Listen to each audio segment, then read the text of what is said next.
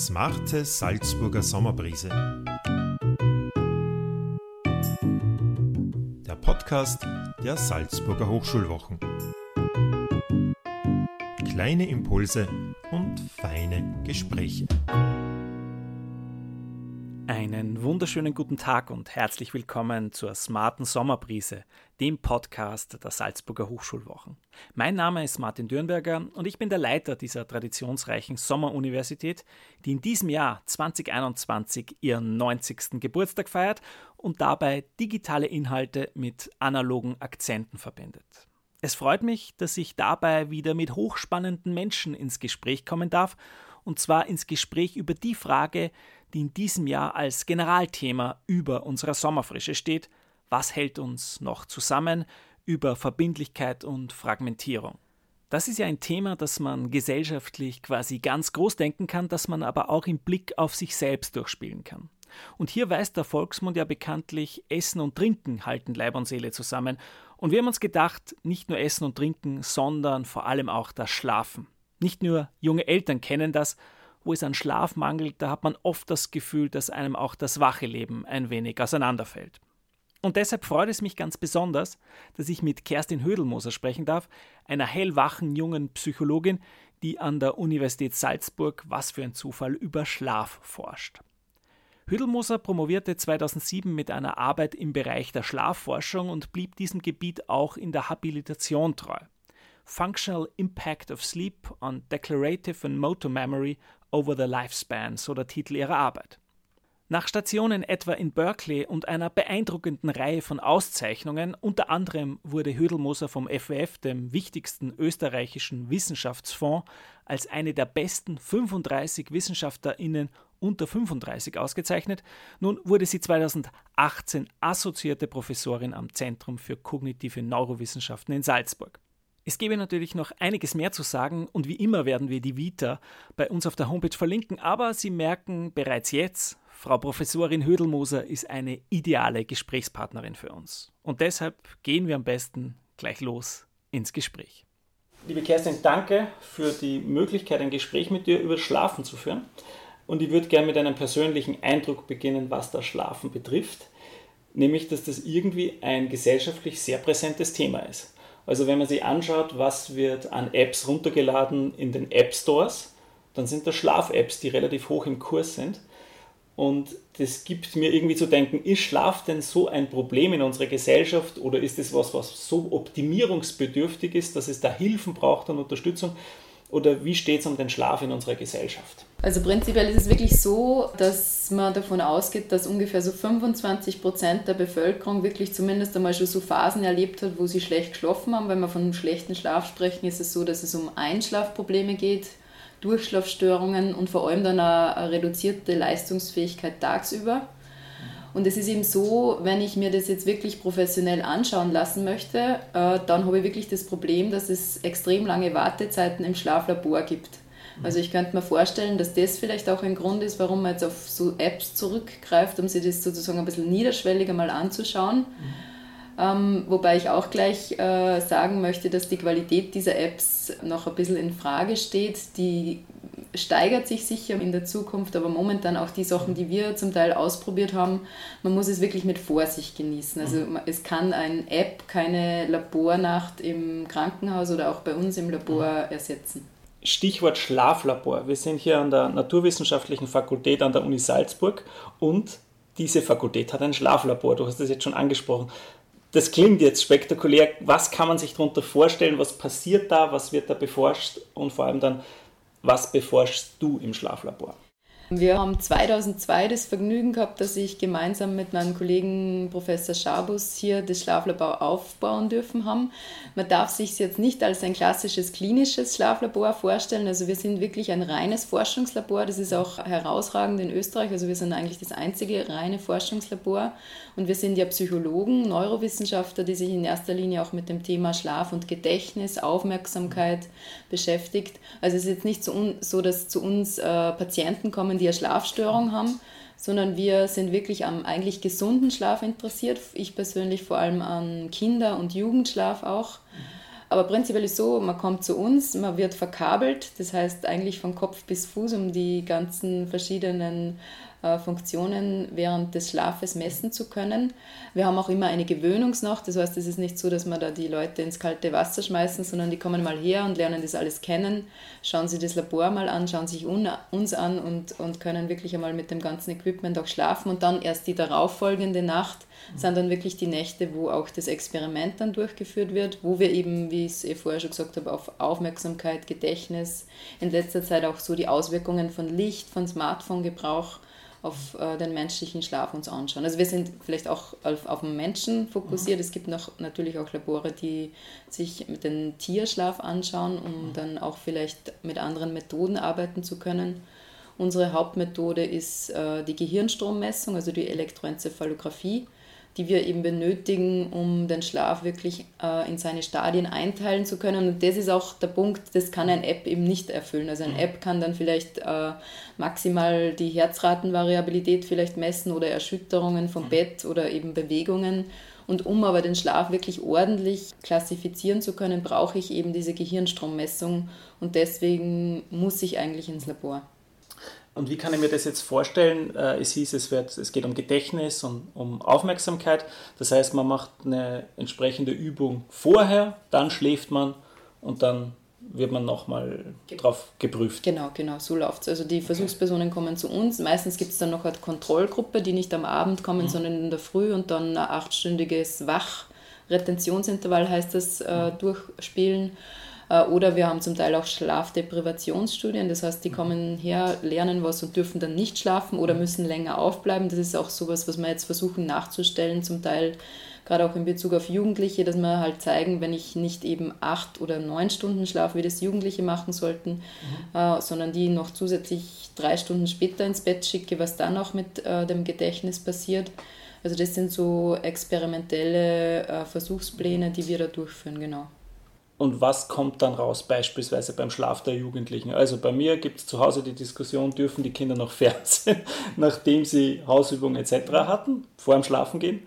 Ähm, das ist so ein klassischer Fall, wo man dann diskutiert. Wird sowas durchgespielt? Welchen Effekt das hat, wenn ich nochmal andere Reize setze? Genau, also das ist dann, das nennen wir in der Forschung Interferenz. Das heißt, wie man dann quasi neu gelernte Inhalte werden die überschrieben oder mhm. kommt natürlich dann auf die Inhalte drauf an äh, und wie gut die vorher notwendigerweise gelernten Sachen dann auch wirklich eingespeichert worden sind, weil für viele ist das ja dann auch was Entspannendes, was, dass man runterkommt. Also da kommen wir vielleicht später nur zu sprechen auf die Schlafhygiene, auf das Einschlafritual. Und ich will jetzt niemandem das Fernsehen ausreden, aber vielleicht hat das, dass ich mir dann als, keine Ahnung, Siebenjähriger irgendeinen Horrorfilm natürlich reinziehe, ist vielleicht nicht so schlau, aber prinzipiell auch wenn jemand Schlafstörungen hat, Fernsehen ist okay, wenn es einem dazu bringt, dass man entspannt ist, weil das wollen wir eigentlich. Fahren wir doch direkt fort mit dem Thema der Hochschulwochen. Das Thema der Hochschulwochen in diesem Jahr lautet, was hält uns noch zusammen? Und natürlich denkt man da intuitiv nicht an Schlaf, sondern man denkt an Essen und Trinken, das ist wichtig.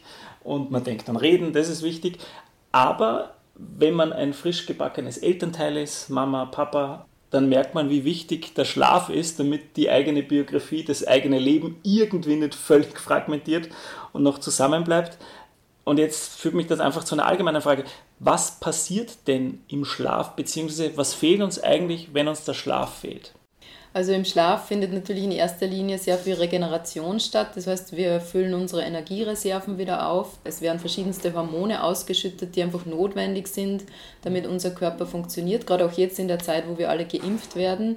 Auch da ist es wichtig, dass ich sowohl vorher als auch nachher ausreichend schlafe. Da gibt es super Studien, die das eben zeigen, wenn da sowohl vorher als auch nachher zu wenig geschlafen wird, dass dann das Immunsystem anders reagiert. Mhm. Also von dem her wissen wir eigentlich, das ist schon relativ fundiert, dass einfach einfach die ausreichende Anzahl und also nicht nur äh, Quantität, sondern auch Qualität des Schlafes notwendig ist, dass wir quasi funktionieren. Und das Beispiel, was du gesagt hast, im Sinne von frisch gebackene Eltern, also jeder, der das durchlebt hat, weiß, wie das ist. Und ich glaube, da hat jeder schon einmal erlebt, aber eh, wie ich es anfangs auch angesprochen habe, eigentlich, wenn man Umfragen äh, macht, dann weiß man schon, dass wirklich ungefähr so ein Viertel äh, der Bevölkerung eigentlich zumindest das nicht jetzt als Störung, aber zumindest schon Phasen erlebt hat, wo man nicht so gut geschlafen hat. Oder jetzt, wenn es irgendwie 35 Grad draußen hat, dann kann man einfach nicht so gut schlafen. Und ich glaube, das kennt einfach jeder. Und darum, glaube ich, ist es auch so ein Thema, was uns alle beschäftigt, weil es jeder schon einmal erlebt hat. Also ich glaube, das macht es auf jeden Fall auch aus also es schlafen alle Säugetiere oder gibt es auch, es gibt auch Tiere, die nicht schlafen oder mit einem Auge, die irgendwie die Fähigkeit haben,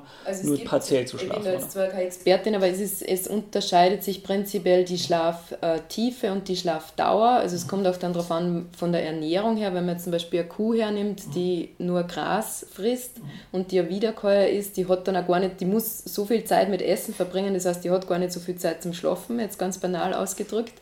Aber es ist so, dass eben äh, jedes Säugetier eigentlich schläft, wie du richtig sagst, dass wir auch differenzieren zwischen Tiefschlaf und REM-Schlaf. Mhm. Dass es äh, einen Leichtschlaf gibt, also das kann man eigentlich in jedem Säugetier beobachten. Und eben diese Zusammensetzung, also gar nicht eben die Quantität, wie lange ich schlafe, also das ist auch klar, es ist diese Pi mal Daumenregel, als junger Erwachsener soll man ungefähr acht bis neun Stunden schlafen. Aber ich sage immer, das muss man wirklich für sich selbst rausfinden. Also einfach mhm. mal über vielleicht in den Ferien oder eben, wenn man Urlaub hat, mal beobachten, wie viele Stunden brauche ich eigentlich, damit ich am nächsten Tag dann wirklich fit bin, dass es mir gut geht. Auch bei Kindern und Jugendlichen, bei den Studien, wo wir dann zu Hause bei den Eltern waren, wollten die immer, dass man neben den Kindern sagen, du musst zehn oder elf Stunden schlafen. Und da sage ich auch immer, ja, das stimmt, so im Durchschnitt. Aber schaut bitte einfach mal, macht einmal eine Detektivübung und untersucht mal euren eigenen Schlaf und schaut, wie viel brauchen sie, damit sie halt am nächsten Tag dann wieder ausgeschlafen sind. Jetzt haben wir schon das Thema gehabt, Eltern, wir haben das Thema äh, gehabt, Jugendliche, kurz mal, wie das so ist mit jungen Erwachsenen oder, oder Jugendlichen. Machen wir noch kurz das Thema Babys, weil die schlafen erfahrungsgemäß ja doch mehr. Und mich würde interessieren, wie verändert sich der Schlaf im Laufe des Lebens? Gibt es sowas wie eine Schlafbiografie, die typisch ist? Oder ist es auch kulturell abhängig oder ist es einfach völlig individuell und da kann man keine so generalisierten Aussagen machen? Nein, es gibt schon ein ganz klares Muster. Das heißt, wie du angesprochen hast, bei den Säuglingen überwiegt natürlich der Schlafanteil. Das ist im Endeffekt der Wechsel zwischen Schlafen und Essen. Also das sind die zwei Grundbedürfnisse, die da abgedeckt werden. Man hat meistens so einen Zyklus zwei Stunden Schlaf, 90 Minuten munter, also ungefähr, das ist jetzt wieder ungefähr. Und dann mit zunehmendem Alter eben ist es schon so, dass sie dann so im ersten halben Jahr eigentlich dieser Nachtschlaf einstellt. Und dann habe ich zusätzlich noch ein, zwei längere Tagschlafphasen auch und dann eigentlich sozialisiert natürlich durch äh, Kindergarteneintritt reduziert sich das. Das heißt, äh, dass man nur noch eine wirkliche Schlafphase tagsüber dann hat und dann meistens eh mit äh, sechs Jahren, wo man in die Volksschule kommt, ist das dann auf jeden Fall weg. Mhm. Nicht heißt nicht unbedingt, dass es schon weg sein sollte, aber äh, ungefähr in diesem Alter. Also das ist schon was, was sich entwickelt und dann auch so im zunehmenden Erwachsenenalter, dass der Schlaf dann auch kürzer und fragmentierter wird, ist auch ganz normal. Also das ist so wie unsere Haare grau werden durch die hormonellen Veränderungen, verändert sich eben auch der Schlaf. Und auch die Zusammensetzung, also wie ich es vorher angesprochen habe, es gibt im REM-Schlaf und Non-REM-Schlaf, Tiefschlaf. Mhm im äh, Babyalter hat man ganz viel von diesem REM-Schlaf, also REM-Schlaf heißt Rapid Eye Movement, wo sich eben die Augen ganz rasch bewegen. Warum das so ist, weiß man eigentlich nicht so genau, aber es ist zu beobachten, dass die halt wirklich äh, fast 50 Prozent von der Zeit, die sie schlafen, verbringen, haben sie REM-Schlaf, was dann im Erwachsenenalter, da ist man ungefähr so bei 20 Prozent, die man im, äh, im REM-Schlaf verbringt. Und das ist die Phase, wo man träumt? Das ist die Phase schon, also das ist der auch als Traumschlaf bezeichnet, aber es ist nicht so, dass man nur in der Phase träumt. Also das ist ein bisschen ein, so ein alltagswissenschaftliches äh, Knowledge, was nicht unbedingt stimmt. Also man träumt auch in Tiefschlafphasen. Da hat man auch Versuche gemacht, wo man dann die Personen wirklich aus den einzelnen Stadien aufgeweckt hat und gefragt hat, woran sie sich erinnern. Und es ist schon so, dass man am häufigsten aus dem REM-Schlaf, also da hat man wirklich zu 80 Prozent dann äh, Traumerlebnisse. Man muss aber auch so, wenn man es selbst auch erlebt, wenn ich aus dem Tiefschlaf Tiefschlaf aufgeweckt bin, da bin ich unter Anführungszeichen auf viel Tram happert. Also da kann ich mich vielleicht nicht so gut dran erinnern. Also von dem her, das ist jetzt nicht unbedingt nur im REM-Schlaf so, aber am häufigsten. Ähm, wir haben jetzt kurz mal das Thema gehabt, Schlafbiografie, wie sich das verändert. Und dann interessiert mich natürlich eine Differenz auch immer, das ist die Differenz Männer und Frauen. Schlafen Männer und Frauen unterschiedlich? Oder ist das ein biologischer Unterschied oder gibt es auch einen kulturellen Gender-Aspekt, der da eine mhm. Rolle spielt? Also es ist so, in unserer eigenen Forschung haben uns wir angeschaut, äh, die hormonellen Veränderungen, also wie sie eben auch die Sexualhormone auf den Schlaf und vor allem auch für uns interessante Gehirnstrommessungen auswirken. Und da haben wir zeigen können, dass das Progesteron sich auch ganz massiv auswirkt. Äh, und das Progesteron ist eben auch was, was sich über den weiblichen Zyklus verändert. Darum muss ich persönlich auch sagen, wenn wir Studien machen, ich werde oft angefechtet, aber wir nehmen zum Teil nur Männer, weil wir dadurch, dass unsere Studien so aufwendig sind, die laufen ja zum Teil über vier, fünf Wochen und die mhm. Personen müssen fünfmal ins Labor kommen. Und dann habe ich eben das Problem, wenn ich Frauen untersuche, mhm. dann messe ich die zu unterschiedlichen äh, Menstruationszyklus-Zeitpunkten und dann was wir eben auch schon zeigen können haben, gerade auch äh, die für uns sehr interessante Schlafspindel, wo wir wissen, dass die eben relevant ist für die Gedächtnisabspeicherung. Das ist eben ein Gehirnstrommuster, mhm. was nur während dem Schlaf auftritt. Auch das ist eben durch diese Sexualhormone äh, beeinflusst. Und deswegen, weil man eben durch diese aufwendigen Versuchsdesign ja dann auch nicht 200 Leute testen können, sondern meistens irgendwie nur 20 bis 30, versuchen wir eben da möglichst homogen nur mhm zumindest einmal zu starten mit einer Geschlechtsgruppe, mhm. äh, was immer wieder auch diskutiert wird. Und natürlich im Idealfall hätte man gern zweimal 30 Männer und Frauen. Aber das ist einmal ein wesentlicher Unterschied, also durch die hormonellen äh, Unterschiede. Was auch spannend ist äh, in Bezug auf Schlafstörungen, dass häufiger Frauen von Schlafstörungen berichten, wobei man da auch aufpassen muss, was ist Hände, was ist Ei, geht es da nicht vielleicht dann auch mehr um vielleicht sogar so hormonelle Schwankungen mhm. oder einfach, dass Frauen eher dazu neigen, auch über das zu reden und Männer das vielleicht nicht so stark äh, in den Mittelpunkt stellen so von der Schlafdauer her, es gibt einige Studien, die sich damit beschäftigen, aber die würde ich jetzt auch nicht zu schwerwiegend nehmen, weil es halt dann immer die Frage ist, wie wurde das gemessen? Sind das subjektive Empfindungen? Aber es gibt so einzelne Befunde und wie gesagt unsere eigenen, über die ich eben auch äh, erzählen kann, dass einfach wirklich die Sexualhormone, die natürlich bei der Frau einen, einen, einen stärkeren oder unterschiedlichen Verlauf über das Monat hinweg darstellen, dass die einfach dann auch die, die Schlafphysiologie mhm. beeinflussen. Aber das heißt, da liegen jetzt quasi auch noch neue Forschungsprojekte genau. drinnen, indem man einfach sagt, naja, wenn wir die entsprechenden Gelder haben, dann können genau. wir auch andere Studiendesigns ja, machen ja, und genau. eigentlich ja gut. Ja, ja, na super. Also gerade auch das Thema, was du vorher angesprochen hast mit jungen Eltern, das ist auch von uns jetzt, das haben wir gerade auch beim FFF zur Begutachtung, wo wir eben longitudinal uns das anschauen möchten, weil ja eigentlich die Schwangerschaft ein sehr spannendes Thema ist, weil ich da einen ganz niedrigen Hormonlevel habe. Also da bin ich auch ein spannendes Modell sozusagen. Und vor allem eben, was du dann auch gesagt hast, dass man sich wirklich anschaut. cool wäre es, wenn man sich die Frauen vor der Schwangerschaft schon anschauen könnte. Das ist ein bisschen schwierig, dass man die rekrutiert. Das heißt, das haben wir jetzt in der Überarbeitung auch rausgehauen, sozusagen. Jetzt ist der Plan, dass wir quasi mit dem ersten Trisemester starten und dann jede drei Monate plus dann nur sechs Monate hinten noch, mhm. damit wir uns quasi anschauen können, wie sich sowohl Schlaf als auch Gedächtnis bei diesen betroffenen Damen verändert. Ein, ein anderes Thema, das mich interessiert, das uns noch äh, natürlich jetzt im ganzen letzten Jahr, eineinhalb Jahren beschäftigt hat, ist jetzt die Pandemie, ist Corona. Mich interessiert natürlich jetzt nicht speziell die Frage Corona, aber dieser Zusammenhang von Krisen und Schlaf. Da habt ihr auch dazu gearbeitet. Da gibt es Umfragen, wie das, das Schlafen verändert. Genau, also es gibt Umfragen dazu, wie du jetzt schon richtig gesagt hast, das würde ich völlig entkoppeln von Covid-19. Das ist einfach in Krisen, verändert sich einfach unser Schlaf. Natürlich auch spannend war das ganze Lockdown-Thema, mhm. wo ich einfach keine sozialen Vorschriften mehr habe, was ich, also gerade jetzt mhm. als Schüler, ich muss jetzt nicht um äh, halb acht in der Schule sein von dem her verändert sich einfach der Schlaf-Wach-Rhythmus total. Ja.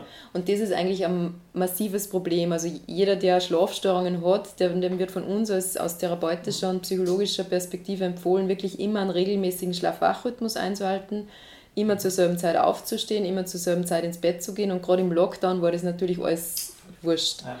Das ist jetzt einmal das. Plus natürlich dann Krise löst natürlich Sorgen aus löst Ängste aus und auch das unabhängig von Covid-19 mhm. verändert natürlich auch mein Einschlafverhalten. Meistens ist es dann gerade so, wie es am Anfang war, dass man sich dann womöglich nur um halb acht und um 22 Uhr und vielleicht dann um 0 Uhr schaut man sich die Zeit im Bild an und lässt sich immer wieder mit diesen Zahlen dann berieseln und dann liegt man im Bett und hat eigentlich da die erste Möglichkeit, mal mit sich selbst beschäftigt zu sein und über das nachzudenken. Also das ist wahrscheinlich schon so der Faktor gewesen, der einfach zu diesen Schlafproblemen, die wir in unseren Umfragen auch bestätigt bekommen haben, erklärt, wobei, wie gesagt, ich würde das jetzt überhaupt nicht dem Covid-Thema zuschreiben, mhm. sondern das ist, wenn jemand an einem anderen Live-Event drinnen ist oder, weil wir auch über Jugendliche reden, wenn ich Matura gerade habe, bin ich auch in einem Event, wo ich mich nur noch mit dem beschäftige und versuche noch bis in die frühen Morgenstunden vielleicht zu lernen. Also alles, was uns einfach so überdimensional dann auch vereinnahmt und beschäftigt und eben negativ konnotiert im Sinne von Sorgen und Ängste auslöst, irritiert einfach die Fähigkeit, uns, wo sind wir wieder bei dem Thema, uns zu entspannen. Also Fernsehen kann, wenn es jetzt nicht der Zeit im Bild ist, uns dabei helfen, uns abzulenken und vielleicht zu kommen und zu entspannen. Und dass ich dann, in, wenn ich ins Bett gehe, wirklich in der Phase bin, dass ich einschlafen kann und entspannt bin. Das bringt mich nochmal zum Stichwort Schlafhygiene. Das war, ist vorher schon einmal erwähnt worden. Also was kann man sich darunter vorstellen? Und wenn ich es jetzt richtig gehört habe, wichtig scheint zu sein der Rhythmus, die Struktur, genau. dass das ritualisiert ist. Mhm, mhm. Also das ist die Erfahrung, die genau. nicht nur der Common Sense sagt, sondern ja. das ist so. Genau, also das ja. ist, oder das kennt man vielleicht auch jeder von uns, der schon mal irgendwo eine Zeitzone überschritten hat und irgendwo anders hingeflogen ist. Das Wichtigste ist dann, dass ich so bald wie möglich in diesen Rhythmus reinkomme. Mhm. Und das hilft mir halt, wenn ich dann wirklich eben zu den gewöhnlichen Zeiten ins Bett gehe und aufstehe Schlafhygiene heißt natürlich auch die ganzen Sachen, wie sie jetzt natürlich zum Teil schwierig ist, Hitze, Lärm, Licht und so weiter, dass man sich einfach wirklich eine angenehme Schlafumgebung schafft. Und halt auch noch ganz wichtig, dass man sich wirklich die Zeit nimmt, so eine halbe, dreiviertel Stunde, bevor man ins Bett geht, auch eben schon in diesen Entspannungszustand reinzukommen. Und da ist es wirklich individuell ganz unterschiedlich, sei es jetzt im Fernsehen, ein Buch lesen, mhm Yoga, ein heißes Bad, eine heiße Dusche, also das ist ganz individuell unterschiedlich. Aber das ist eigentlich was, was man als Baby und als Kleinkind macht und lernt mhm. und dann aber eigentlich wieder ein bisschen verlernt. Mhm. Also ich denke, das machen wir intuitiv richtig mit unserem Nachwuchs, mhm. aber selber vernachlässigt man es ein bisschen, gerade natürlich auch eben Thema Smartphone mhm. äh, und schon Fernsehen auch, wobei Smartphone insofern problematisch ist, weil das durch die Lichteinwirkung, also da haben wir ja dieses Blaulicht, was unseren Schlaf auch stört, beziehungsweise die Melatoninausschüttung stört, da haben wir das Problem, dass wir das so nah an der Linse auch haben. Also beim Fernseher sitze ich doch ein bisschen weiter weg.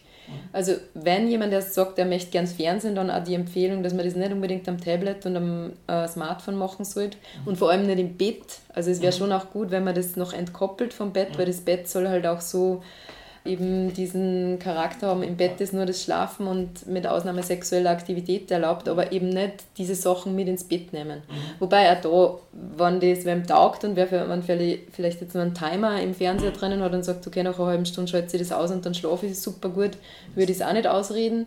Aber das dann muss man sich dann immer individuell mit dem mhm. Patienten, mit dem Klienten anschauen, wie das ausschaut, genau. Du forschst schon lange Zeit jetzt zum Thema Schlaf und das Interessante ist dann meines Erachtens immer, gibt es denn etwas, was dich persönlich überrascht hat, ein Aha-Erlebnis und gibt es etwas, was du für dich selbst da quasi auch mitgenommen hast in deinen Alltag? Ähm, Aha-Erlebnis war vielleicht schon das, also prinzipiell die persönliche Geschichte ist die, dass wir halt das Schlaflabor da in Salzburg aufbauen dürfen haben. Also es ist, mhm. war also was, wir haben es mit unseren eigenen Möbeln eingerichtet, also es war immer so dieser Bezug zum Labor auch da, der mich retrospektiv jetzt schon fasziniert oder wenn es auch immer heißt, dann, warum warst du eigentlich nie lange im Ausland? habe ich gesagt, das war für mich, da habe ich machen können, was ich will. Ich habe meine Gelder selber akquiriert. Ich meine, mittlerweile bin ich in der Situation, dass ich eine Uni-Stelle habe, aber es war schon immer so, dass ich da gewusst habe, wenn ich jetzt irgendwo anders hingehe, dann muss ich mich da irgendwie mhm. zuerst mal einpflegen und so. Ich meine, ich habe es dann eh mit Berkeley und so gemacht, aber unterm Strich haben wir da immer machen können, was wir mhm. wollten. Ich habe dann auch diese longitudinale Studie gemacht, die halt echt voll cool war, wo wir mit Volksschulkindern gearbeitet haben und die wir dann acht Jahre später nur mal im Jugendalter untersucht haben mhm. und uns eben wirklich angeschaut haben, wie sie eben diese Gehirnaktivitäten im Zusammenhang mit Lernen und Aufmerksamkeit, wie sie das eben entwickelt. Also das waren schon so die Sachen, die einfach cool waren. Auch war das, dass man dann die Kids da später noch mal gesehen hat und, und das erlebt hat. Aha-Erlebnis, wie gesagt, schon so diese Veränderungen, die da stattfinden und dass man da wirklich erzeugen kann, dass eben, eben Schlaf sehr zentral ist und sehr wichtig und das nicht gerade auch für die Kids keine Zeitverschwendung ist, sondern dass mhm. das einfach Sinn macht oder eh an uns selber auch. Ja. Das sieht, oder wie du es vorher schon gesagt hast, klar, ich bin jetzt auch in der Situation, dass ich einen achtmonatigen Zwerg daheim habe und klar, man schläft anders. Ich bin schon überrascht eigentlich, wie gut man das wegsteckt. Also da wieder Stichwort Hormone, also wenn die nicht wären, gerade als Frau, glaube ich, einfacher als wie der Mann, wobei bei uns daheim läuft es jetzt so, dass der Papa auch nicht so in Mitleidenschaft gezogen wird, aber ich glaube schon, dass das, wenn das Kind schwierig ist, für den Papa das Ärger ist als wie für die Mama, weil die Mama hormonell so eingestellt ist, dass das, glaube ich, ganz gut funktioniert. Genau, also das sind sicher so Sachen, die einem dann begleiten und wie wir es am Anfang schon gesagt haben, Schlaf ist halt wirklich so super und verkauft sie also gut, weil es halt jeder, es betrifft jeden, es kennt jeder, dass es einem schlecht geht, wenn man nicht gut schläft. Also von dem her taugt es mir schon, in dieser Forschung drinnen zu sein. Und es gibt eh, also als wieder das Projekt mit den Schwangeren und so, klar, das war auch ein bisschen persönlich natürlich dann mhm. Angehaucht. Oder wir machen auch viel mit Schlaf und Regeneration im Leistungssport, das finde ich mhm. auch sehr spannend. Also eben, dass gerade im Leistungssport ja immer enger wird, immer knapper wird und man da vielleicht auch an diesem Zahnrädchen drehen kann, dass man da noch was verbessert. Also das sind auch so Themen, die, die ich sehr spannend finde. Und das war's mit dieser Folge, mit diesem Gespräch. Ich hoffe sehr, dass ein, zwei interessante Gedanken für Sie mit dabei waren und sage Danke für Ihr Interesse. Es würde mich freuen, wenn Sie auch in eine unserer anderen Folgen reinhören und wenn ich Sie wieder bei unserer smarten Sommerbrise begrüßen dürfte. In diesem Sinne, bis hoffentlich bald und mit besten Grüßen aus Salzburg, Ihr Martin Dürnberger.